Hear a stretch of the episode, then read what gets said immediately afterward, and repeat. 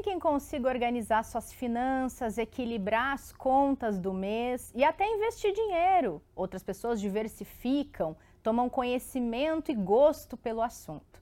Mas tem gente que não tem jeito, não consegue organizar o dinheiro do dia a dia e o planejamento financeiro acaba nunca dando certo. É por isso que a gente vai falar desse assunto aqui, porque tem muita gente nessa situação. Se você se identifica, fica com a gente que o Investidor em Foco está começando.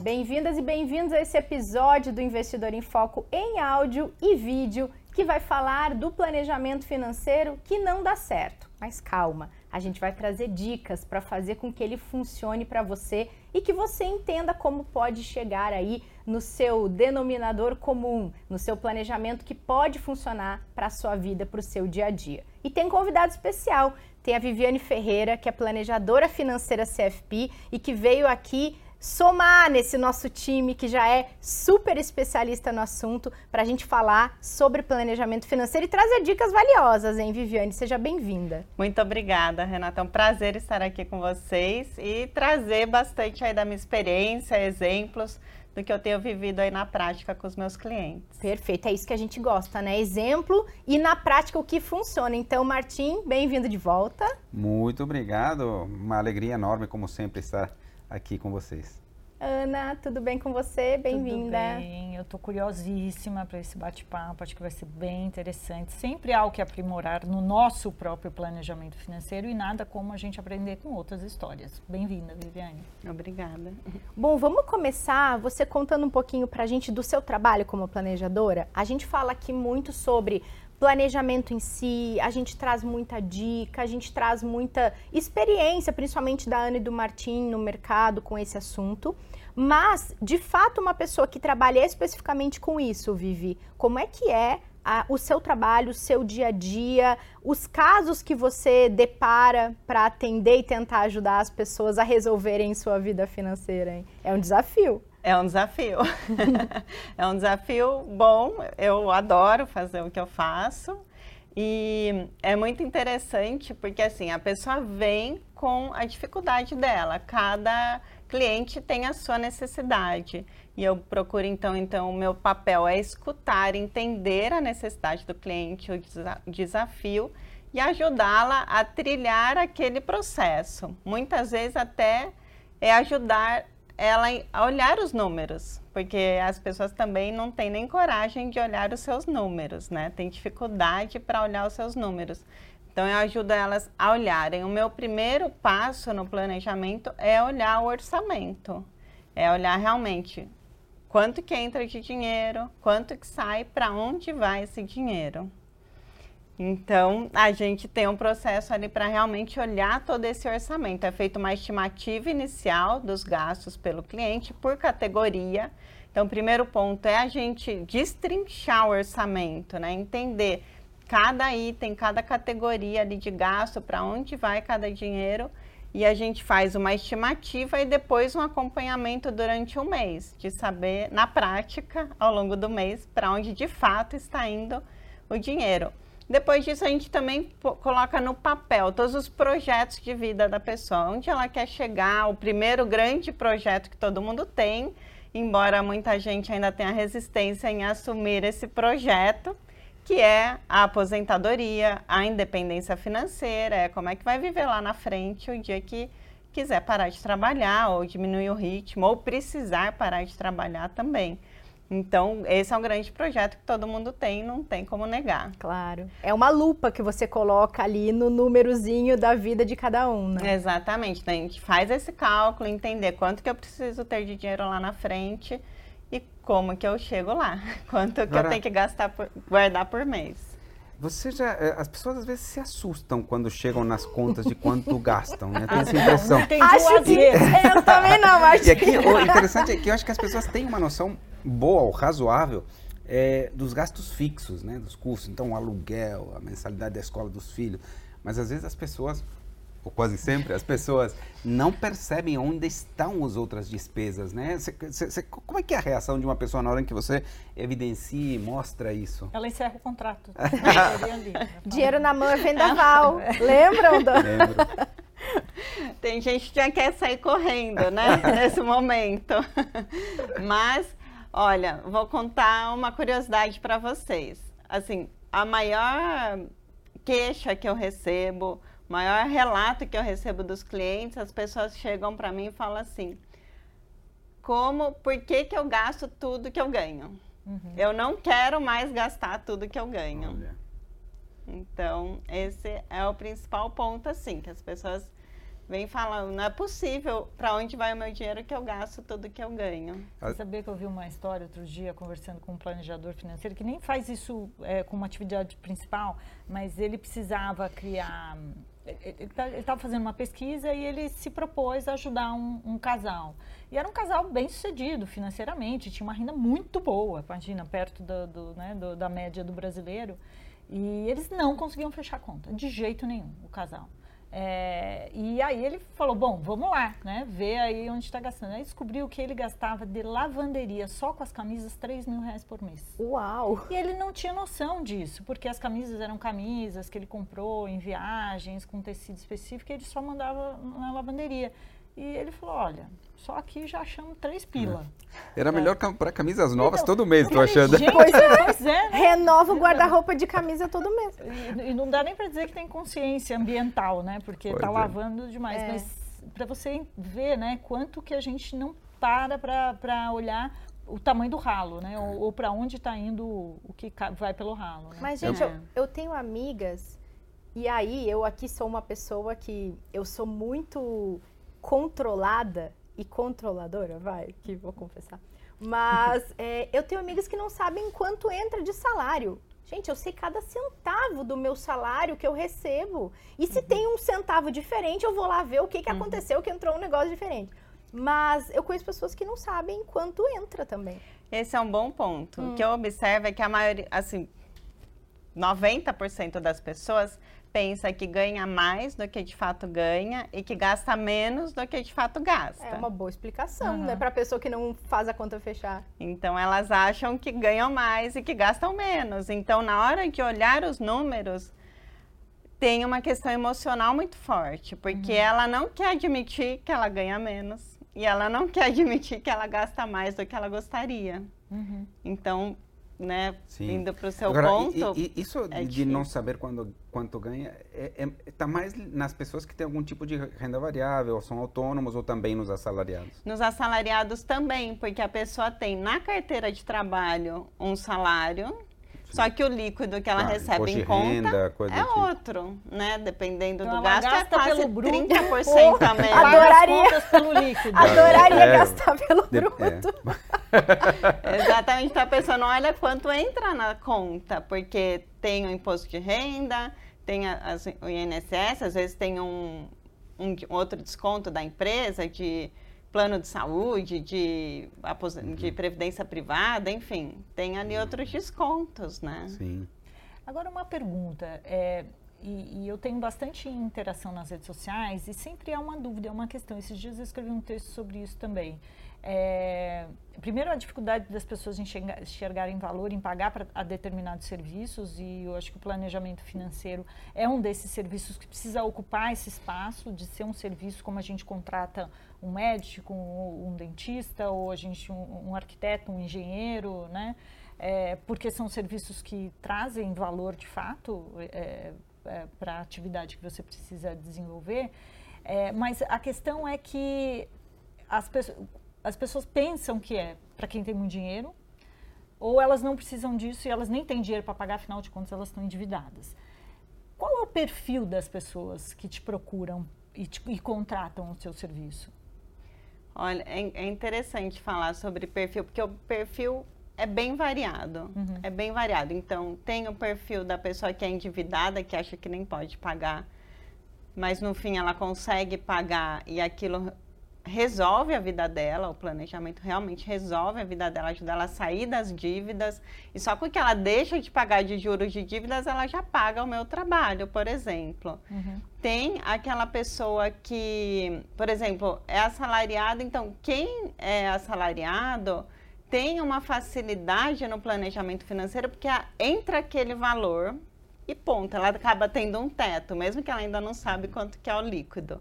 Mas ela tem um teto de gasto. Já quem é empreendedor, autônomo, tem uma oscilação maior, ele tem mais dificuldade de se organizar. Então eu tenho um perfil, tenho bastante gente que é, é empreendedor ou autônomo que tem uma necessidade maior ou percebe mais rapidamente essa necessidade, uhum. vamos dizer assim. Porque a, quem tem salário, de uma certa forma, tem um ambiente controlado e a empresa uhum. cuida de algumas coisas ali. Já quem é autônomo, empreendedor, não. Já tem mais pontas soltas, vamos dizer assim. Uhum. Então, eu tenho clientes que já têm um patrimônio muito grande, e mas mesmo assim precisam continuar organizando, querem organizar o seu orçamento, querem saber se o dinheiro que eles estão construindo vai dar certo lá na frente. Se o planejamento que ela está fazendo, se vai dar certo lá na frente, se ela vai conseguir realmente lá na frente ter aquela renda.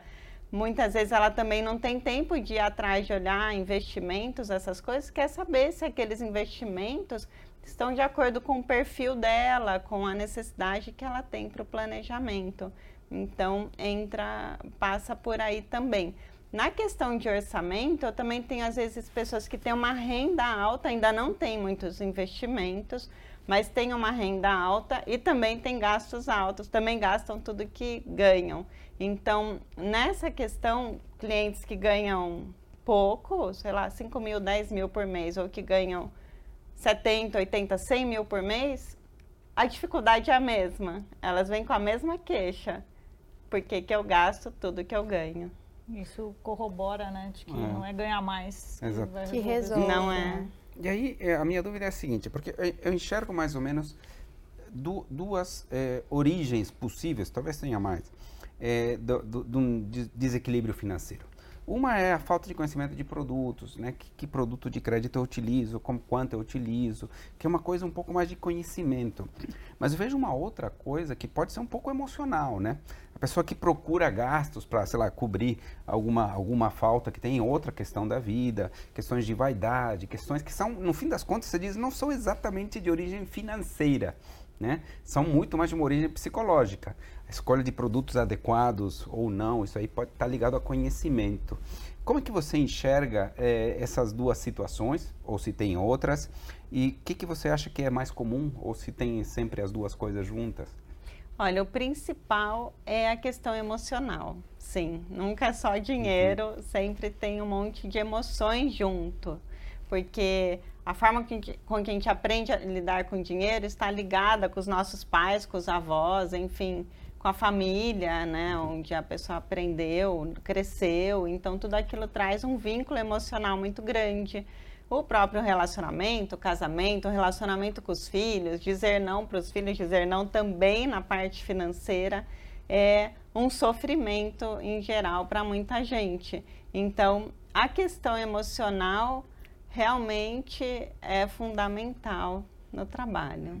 Perfeito. Outro dia eu estava vendo no Instagram uma psicóloga falando sobre isso e ela trazia é, dois questionamentos. Se você é, está comendo porque você está compensando ali alguma questão emocional mal resolvida, ou se você está gastando com algo que você não precisa, assim como você está comendo se você não tem fome, porque você não soube resolver algum conflito seu ou alguma coisa que está te trazendo ansiedade, né? E aí tem muito dessa coisa. Muitas vezes a gente compra coisas que a gente não precisa, que não estão nos faltando, para tentar suprir talvez uma lacuna de alguma outra coisa que a gente não resolveu com a gente mesmo, né? Exatamente. Às vezes a pessoa tem aquela necessidade, igual tem a necessidade de comer, tem a necessidade de gastar.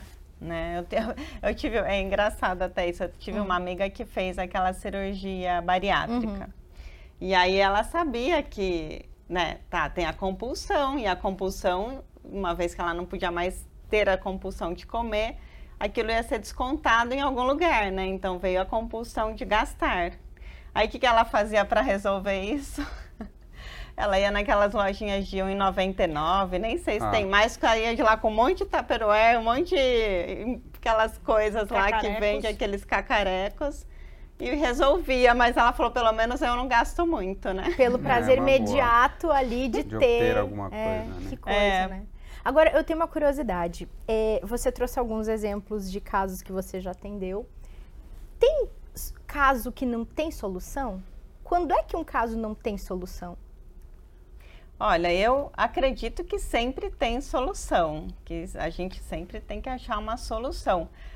Porém, é importante que nem sempre essa solução vem só do lado do planejador financeiro, Sim. do lado organizacional. Muitas vezes vem também uma solução do lado emocional, do lado psicológico. A pessoa precisa ir para uma psicóloga, para um, um trabalho direcionado para a parte emocional de uma psicóloga que entenda também dessa parte compulsiva, dessa parte emocional relacionada ao dinheiro. Muitas Senão vezes... a pessoa não vai aplicar o que vocês combinaram, ela não vai conseguir, talvez. Exatamente, exatamente. Então, esse trabalho junto com um profissional ali da parte de emocional, de saúde ou saúde mental ajuda bastante. Olha só. E aí, assim, até quando a gente estava discutindo a pauta, né? A gente falou assim, poxa, tem lá, né? Vamos lá, o mundo ideal, você. Gente, preciso organizar a vida, né? Chega dessa história de vida louca, vamos organizar a minha vida. Aí você vai lá, contrata um profissional para te ajudar. É, e aí existe ali, né, equilibrar as finanças, quanto você ganha, quanto você gasta, você começa aí, como você falou na introdução, você tem aquele estágio já avançado em que você começa a investir, a diversificar, você adquire um conhecimento em que você... Então, esse é o script que deveria ser seguido. Só que na prática existe muita gente que não consegue realizar né, ou, ou pôr em prática, de fato, o planejamento. E aí a gente discutiu muito, será que é falta de empenho? Será que é falta de renunciar um pouco mais ou se esforçar um pouco mais de algum lado para que esse, que esse plano funcione? Na tua opinião, por que que onde está a razão ou as razões que levam as pessoas a não conseguir concretizar um plano, mesmo sendo né, uma contratação profissional, um acompanhamento de um profissional? Uhum. É, você trouxe essa questão emocional, sem dúvida nenhuma ela tem um peso, mas aonde você eh, eh, assim deposita mais as suas fichas e uhum. achar que putz, é ali que uhum. o negócio azeda? Bom, o primeiro ponto que eu acredito é a pessoa decidir, tomar uma decisão que ela precisa fazer alguma coisa. É lógico que no momento que ela me contrata, ela tá claro que ela tomou essa decisão, só que ela também precisa entender que ela tem que participar e que existe um esforço dela. Porém, o ponto mais importante que eu percebo é a pessoa entender que o que ela fez até agora não deu certo e que ela vai precisar mudar de estratégia. Ela precisa aceitar que o que ela fez até agora não, não funcionou, estava errado e que ela vai ter que reaprender um jeito novo. Só que às vezes isso é complicado, é difícil para as pessoas. Por exemplo, eu tenho um casal hoje que eles têm 65 anos e eles precisam trabalhar a questão da organização do orçamento. Uhum.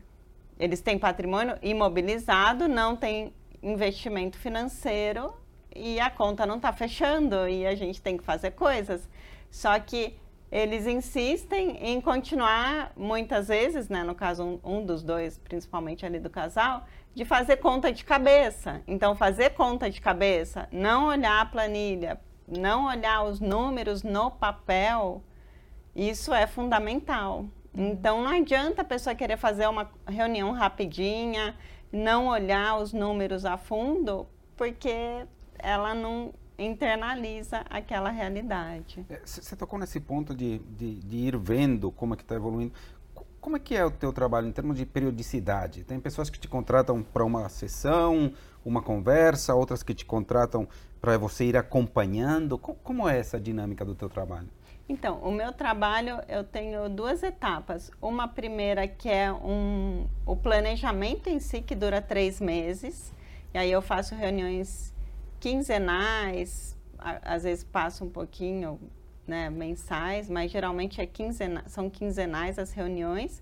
Depois desses três meses, aí vai para um acompanhamento, aí um acompanhamento mensal. Eu tenho clientes que o acompanhamento é quinzenal, mesmo depois continua ano, é, contrato já de dois anos que a gente faz reuniões quinzenais. E aí muito você deve controlar gastos da pessoa, ou discutir os gastos, né? Porque a cada 15 dias você não, você não revê os planos ou coisa. Elas te é um perguntam pouco uma se podem ajuda- gastar. É, é isso, é, isso, é isso que eu queria entender. É, Mais ou menos essa é a minha Ué, pergunta. dependendo do é nível isso, é? de descontrole da Posso pessoa. comprar com as essa finanças, camisa? Tipo, Tô pensando em comprar isso aqui, será que dá? chega nesse Cabe nível ali? aí? É, não chega a ser o nível de comprar a camisa, mas chega, posso fazer essa viagem? Eu Olha posso, estou reformando meu apartamento, eu posso colocar o ar-condicionado no apartamento agora? Não. Ontem mesmo eu tive essa pergunta. Posso colocar o ar-condicionado no apartamento? Eu falei, bom, a gente estava com uma reunião marcada para poder revisar todos os gastos, porque era um projeto grande de, de reforma. Então, vamos revisar todos os gastos. E no meio, ela resolveu viajar e ela me pediu uma viagem que eu não queria que ela fizesse. Ela me perguntou por quê. Eu expli- tentei explicar, mas é difícil a pessoa entender o que, que vai acontecer depois. Porque ela fez outras duas viagens que ela não me falou, só falou depois, né? Então foram três viagens ao invés de uma. financeira É. com Eu Com o quero saber planejador. disso. As pessoas mentem muito pra ti. Ah, Eu falei muito gauchesa agora, né? Não, mas Puxei ela um sotaque Você, assim. você que é foi muito legítimo. brava? Essa é a pergunta, porque às vezes a pessoa vai tomar uma bronca. é, aí eu tenho que dar bronca. Elas mentem muito Elas têm vergonha. de dizer que saíram da linha. É. Que, desco- que descumpriram o combinado. Sim, Olha só. Que elas coisa. têm vergonha. Não, eu Muita tava pensando vergonha, uma- medo e vergonha. É, eu tava pensando uma coisa agora. A gente aqui é muito enviesado, né? Nós três, por exemplo, que trabalhamos com investimentos e tal. É, porque essas dúvidas genuínas que as pessoas te trazem, tipo, posso comprar o ar-condicionado? De fato, as pessoas não têm noção do que é a própria vida financeira, né? Talvez a gente aqui despertou mais pra isso quando começou a trabalhar com isso. Eu, pelo menos, foi assim. E tô há muito menos tempo no mercado que vocês dois. Mas é, eu percebo quanto hoje meu entendimento das minhas contas, da minha, do, do que eu quero fazer, se eu vou ter dinheiro para isso ou para aquilo é diferente. Mas vendo os teus relatos, assim, na, na vida da maioria das pessoas que não estão com esse trabalho nessa área ou coisa assim, é muito mais difícil de fazer uma compreensão, assim, né? Sim, sim. Porque envolve emocional, envolve uma coisa que as pessoas têm muita resistência, é em anotar os gastos, em fazer a planilha. Ai, nossa, falou em planilha, né? A pessoa Pronto, tem já- trauma. Outro gatilho para encerrar o contrato. Já É cinco outro. É, então, não, a gente facilita. Uma planilha bem simples, você vai ver como é fácil preencher. Realmente é uma planilha muito fácil de preencher. Tem gente que quer ir para um aplicativo, alguma coisa, mas não resolve. É, O aplicativo vai ter que aprender a mexer no aplicativo. É mais difícil ainda, né? Acaba sendo. É, e no fim você Um tem que outro achar um jeito de facilitar bem o processo. Eu me lembro, né, com essa história que você trouxe, muito tempo atrás, uma entrevista da Xuxa. Ela falando sobre dinheiro e tal. E ela disse que às vezes ela perguntava para Marlene se ela podia comprar determinadas coisas, porque ela não tinha noção É. se ela podia ou não. Mas aí no caso dela, né, porque ela não tomava nenhuma decisão financeira, ela ganhava muito dinheiro, mas não era ela que tomava as decisões financeiras do dia a dia, então ela não tinha noção. Então ela não tinha noção se ela podia comprar essa câmera, se, se ela tinha dinheiro. Ah, mas isso custa quanto? Eu posso comprar? Não posso comprar, mas mais pelo é, por ela é, ser tão distanciada das decisões. Todo mundo tomava decisões financeiras para ela e menos ela. E, e, isso também é uma questão, porque as pessoas que também terceirizam a responsabilidade da vida financeira, pode ter pessoas que super assessoram elas no dia a dia, muitos casos que dão certo, mas infelizmente muitos casos que dão errados, de desvio, de, né, de conduta inadequada. E os casos de pessoas que se veem jogadas de uma hora para outra terem que enfrentar a vida financeira, caso de separação, caso de viuvez, caso de, né, de herança recebida, em que as pessoas. Né, isso chega para você? Chega, chega. Eu, eu atendo bastante mulheres divorciadas. Então, tem casos de mulheres que se divorciaram e que chegam a falar: olha, eu nunca investi um real, eu nunca cuidei do orçamento, era tudo meu marido que fazia e de repente ela faz um divórcio e tem que investir da noite para o dia. Nunca investiu um real, ela tem que investir 500 mil reais de uma vez. Uhum. Ela entra em pânico. Né? Ela entra. É, assim, porque geralmente a pessoa aprende a investir, você começa lá a investir seus 100 reais, mil reais, vai, vai crescendo e vai chegando naqueles 500 mil, por exemplo. No caso dela, não, da noite para o dia ela teve que ter aquele investimento, né? Uhum. Então ela não tem noção do que, que aquilo significa, né? De fato, aquele investimento, quanto de tranquilidade traz ou não para ela aquilo. Então é, passa por todo um aprendizado, né? E tem um período também para ela se adaptar àquela realidade nova. Uhum. Você citou o caso desse casal, né, que você atende de pessoas, é, do casal é, de 60 anos aí, né, mais. É, e a gente fala muito, né? Poxa, você chegou aí numa determinada fase da sua vida, porque também é muito mais simples você chegar para uma pessoa de 20 anos, por mais que seja difícil convencê-la, mas o trajeto que ela tem para frente para construir um patrimônio e alcançar a independência financeira em algum momento da vida é mais fácil do que chegar aos 50 anos, não fez nada. A gente até brinca, tem algum momento que você chega, que você costuma dizer, né? Gestão de crise, adoro. É. Não, mas aí já é gestão de crise. É. É, você acha que uma pessoa que chegou na minha idade, 50 anos, que não conseguiu atingir ainda né, um grau de, de, reserva que permita ela ter ao menos a cobertura das emergências aí que a gente tanto fala. É, essa é uma gestão de crise? Essa pessoa tem ainda tempo para conseguir alcançar a independência financeira, ou seja, viver de uma renda passiva? Tem, ela tem. Ela tem condições aliás, 50 anos está ótimo. Eu já vi casos de mais de 60 anos que a pessoa começa a investir com 60 anos. Olha lá, gente, estou bem. Então, ó, a expectativa ó, de vida aí, favorecendo. Ó, bem, exatamente, exatamente. Então, com 50 anos, a pessoa chega, ah, não tem investimento. O que, que é importante? Ela tem renda.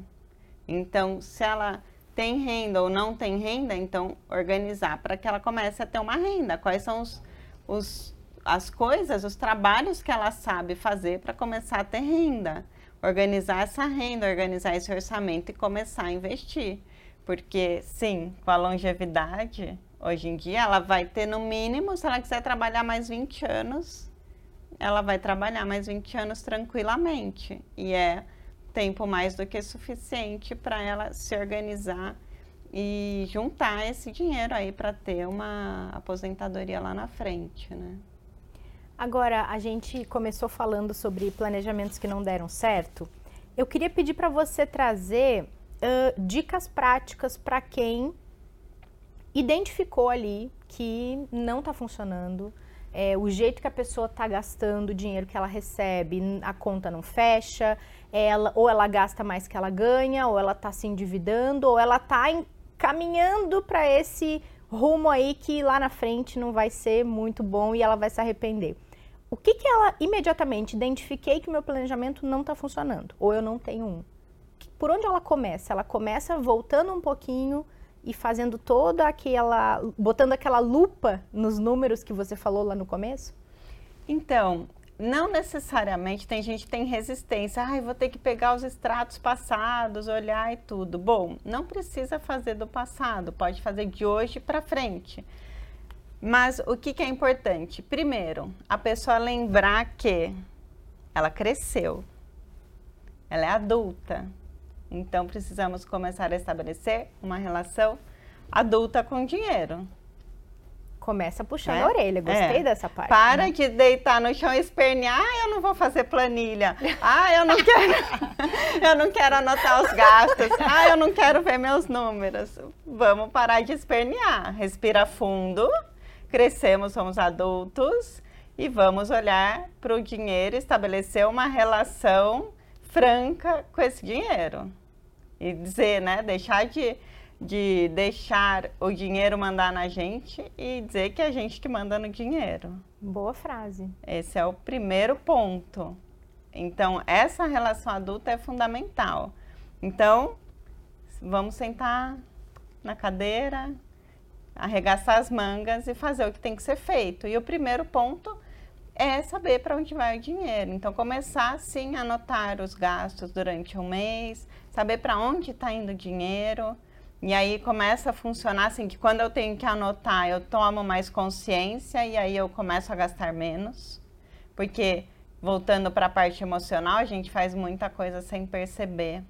Então, os gastos também. E aí, a hora que você coloca no papel e vê lá que somou 3, 3 mil, mil de la lavanderia, peraí, será que eu preciso realmente, né, de toda essa lavanderia? Ou tem camisa aqui que nem tá mais valendo a pena lavar, é melhor eu comprar uma camisa nova. Ou troca de lavanderia também, é. ou daqui a pouco contrata alguém para lavar roupa e passar, né? Exatamente. né? Tem várias Sim. possibilidades quando a gente substitutos, vê substitutos, né? é. Exato, ter uma, né, pago, pago o salário de um funcionário Exato. que vai Com fazer certeza. ainda mais coisa, né? Com certeza. De repente, então começa a ter, desenvolver essa criatividade de otimizar os recursos. Então, o primeiro passo, sim, é anotar, enxergar, saber quanto que entra, ter a realidade, né?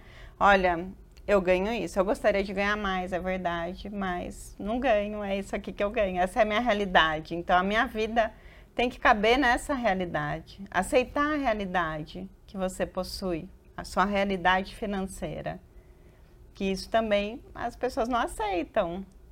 Elas querem ter uma vida que elas não podem pela situação financeira atual. Então, se ela quer ter uma vida melhor, primeiro ela trabalha e dê um jeito de aumentar essa renda para depois, né, pensar em melhorar esse padrão de vida. Mas o primeiro passo é ela entender a realidade financeira dela hoje, quanto que entra e quanto que eu posso gastar dentro dessa minha realidade. Qual que é o padrão de vida que eu posso ter? E caso você queira mude a realidade, né? Mas a partir de uma consciência maior. Exato. Primeiro é. aceita o momento. Uhum. O momento é esse. Eu tenho, neste momento eu preciso entrar dentro dessa realidade. Posso mudar lá na frente. Não precisa aceitar que vai ser sempre assim. Mas hoje é essa. Então, é entrar dentro dessa realidade para depois mudar aos poucos. Agora, é, é, a gente falou aqui o caso das camisas, que acho que é icônico. Provavelmente a pessoa se deu conta de que não precisava daquilo. Sim, possivelmente. E que se ele muda isso, não muda nada na vida, praticamente, né? uhum. né? Agora, acho que tem decisões nas quais são mais duras, né? O cara tem que vender casa, mudar para alguma casa menor, mudar de cidade, mudar o filho, mudar o filho de escola. É. São coisas duras, né? Como é que você lida com isso, que é uma decisão que tem origem financeira, mas que fere a pessoa, né? Uhum. Como, como, é lidar uhum. com esse tipo de conselho? Então, eu não tomo decisões pelo cliente. Eu não, eu assim, a não ser que o cliente me pergunte, mas eu não vou falar. Olha, eu acho que você devia diminuir esse gasto ou aquele, ou acho que você devia mudar de apartamento porque esse seu condomínio é um absurdo, né? Então, eu não chego com essa decisão. Eu sempre ajuda o cliente a ver os números e incentivo ele tá. a tomar as decisões. Tá. Então ele toma as decisões, o que, que ele vai mudar naquele quadro, porque daquele jeito não, não funciona, aquela conta não fecha. Então, então o que, é que ele vai fazer para a conta você fechar? Você chegasse assim, ó, você ganha tanto, está gastando tanto. Precisamos cobrir um gap aqui disso e você começar a guardar.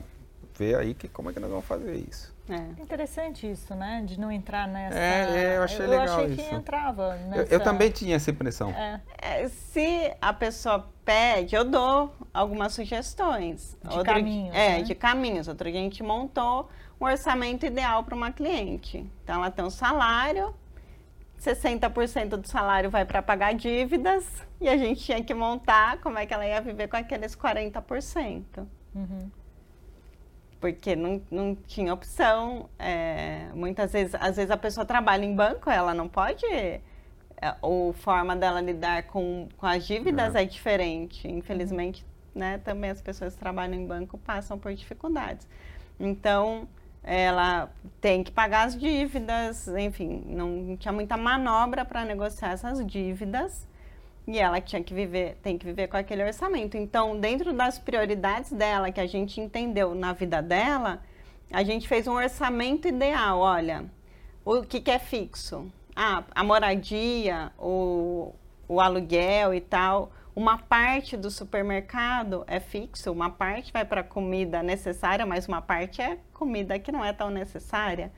Então, do que é essencial para ela viver, o que sobrou é isso aqui que é o variável que sobra para ela fazer, comprar comida delivery, tomar um café, né? Fazer a parte de, de lazer, de roupas, de coisas que não são essenciais para ela viver no dia a dia, né? Aí entram as renúncias é. que a Ana sempre comenta, né? Talvez no momento de organização, quando a pessoa está de fato muito apertada e precisa dar um passo para trás, ela precisa talvez o desafio seja escolher o que ela vai deixar para lá também, né? Por um tempo que seja, uhum. não precisa ser definitivo mas o que, o que, que ela vai renunciar naquele momento para que ela consiga se equilibrar primeiro, né? Ah. Exato. Claro, porque esse caso aí, a pessoa está com 60% de dívidas, mas elas vão, vão ir se ela conseguir se organizar, vai ser pago em algum momento. Sim. Né? Portanto, em algum momento ela poderá ter uma volta de um padrão de consumo, né? Exato, exato. E aí eu sempre coloco, nesse caso, por exemplo, o orçamento ideal. Você tem esse valor para essas, essas, essas aqui despesas que você faz. Agora, se ela vai deixar tanto para passear, tanto para comprar roupa, tanto para a mais supermercado, é ela que decide. Entendi. Então, ela vai ter aquela decisão, né? ela vai ter essa escolha. Essa escolha é dela, eu não posso fazer por ela. Com, claro. Né? Porque o meu jeito de eu ver e de eu uhum. gastar. Cada um tem lá. suas prioridades. É, é, é exato. E, e, é tão interessante, uma vez eu estava conversando com uma pessoa que trabalha com pesquisa e ele estava me dizendo que é parte fundamental do método de pesquisa dele fazer uma vivência com as pessoas, a depender né, da matéria que ele esteja pesquisando.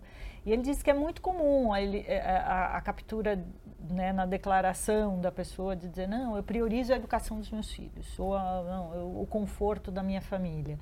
E aí quando a pessoa vai, né, o pesquisador vai na casa, vê que é uma casa muito simples, e que às vezes a casa né, poderia estar em melhores condições, mas tem um carro zero na garagem, né?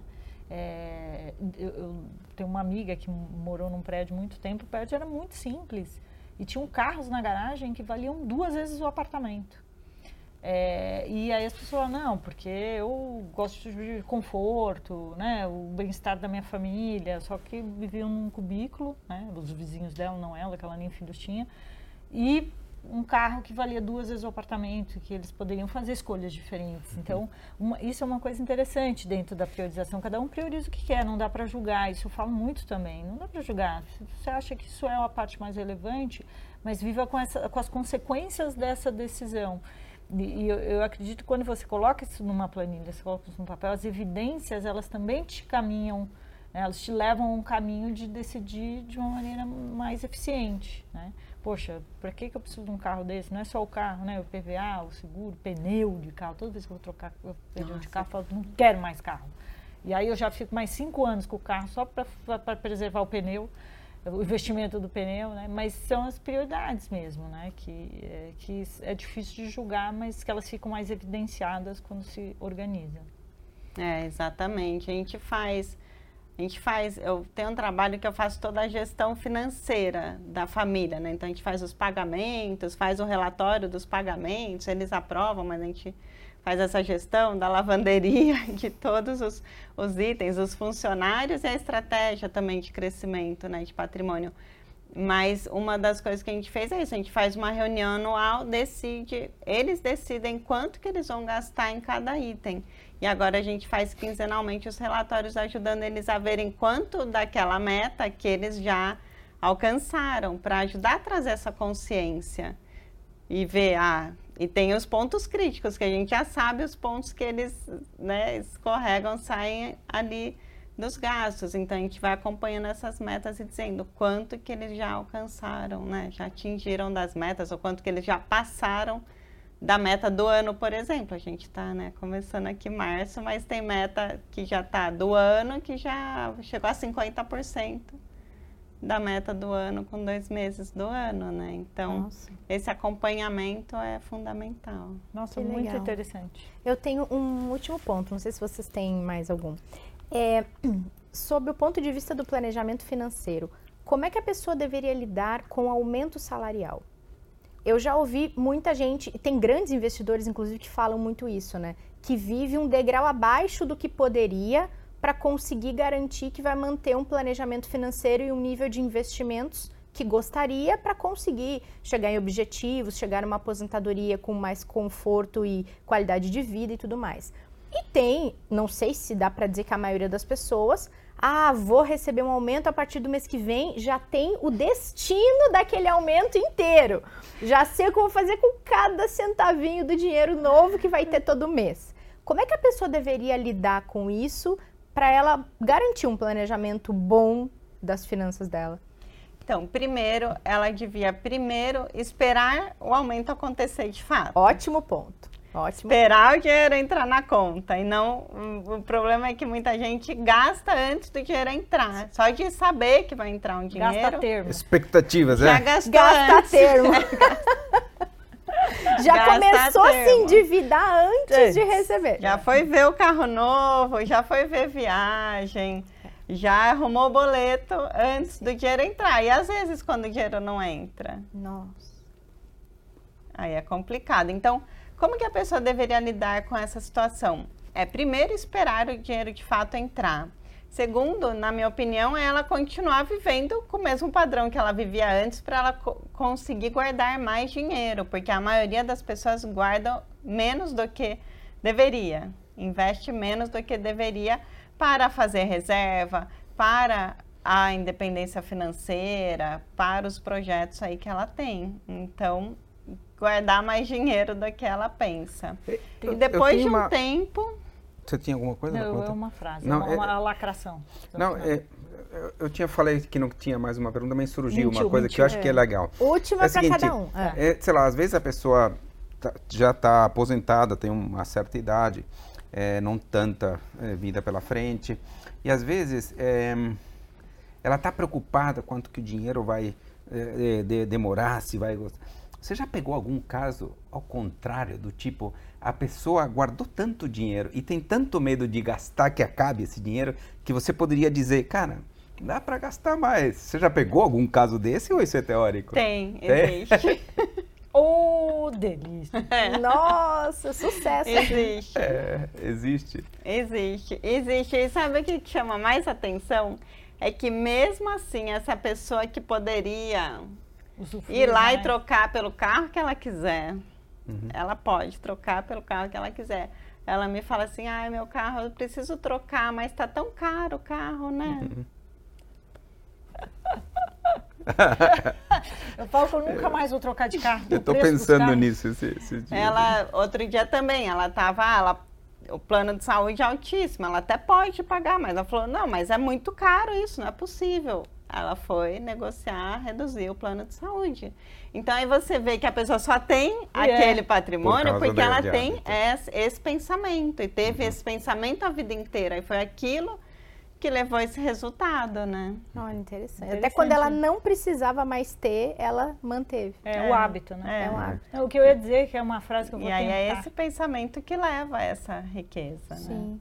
Eu vou tentar aqui parafrasear o que eu ouço, que eu acho muito legal. É que no fim, assim, é, você tem que fazer o que poucos querem para depois você fa- fa- fazer o que poucos podem. Né? Sim. Então, poucas pessoas querem ter o frase. sacrifício, é, mas lá na frente só poucos conseguem, é, né, podem de fato usufruir. Então, É. eu acho uma né? frase super legal, porque é isso assim, é fazer o que, o que poucos querem para depois poder fazer o que poucos podem.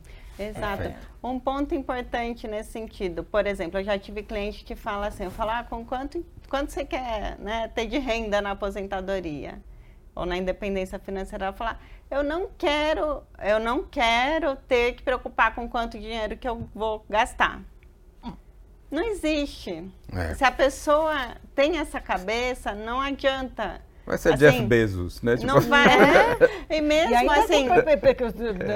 periga ficar sem, né? Exato. É. Então, assim, a pessoa que acha que Quem tem muito, muito dinheiro, não se preocupa com os gastos e sai gastando de qualquer jeito, ela lenda urbana. Tá, é lenda, não existe isso, assim, pelo menos a maioria. Mesmo as pessoas, assim, as pessoas que a gente mais vê pedir desconto, mais vê negociar, são aquelas pessoas que têm muito dinheiro e elas continuam pedindo desconto, continuam querendo pagar menos muitas vezes. Então é isso que levou elas até aquele patrimônio, né? Então, assim, que é impossível não, tem pessoas que talvez vivam assim, mas elas sempre faz, fizeram conta para chegar lá. Elas olharam para as planilhas dela, elas deram atenção para esses números. Excelente. Que legal hein? esse programa. Nossa, é, gente, amei. É, que legal. Muito legal. também. Muito. Muito bom.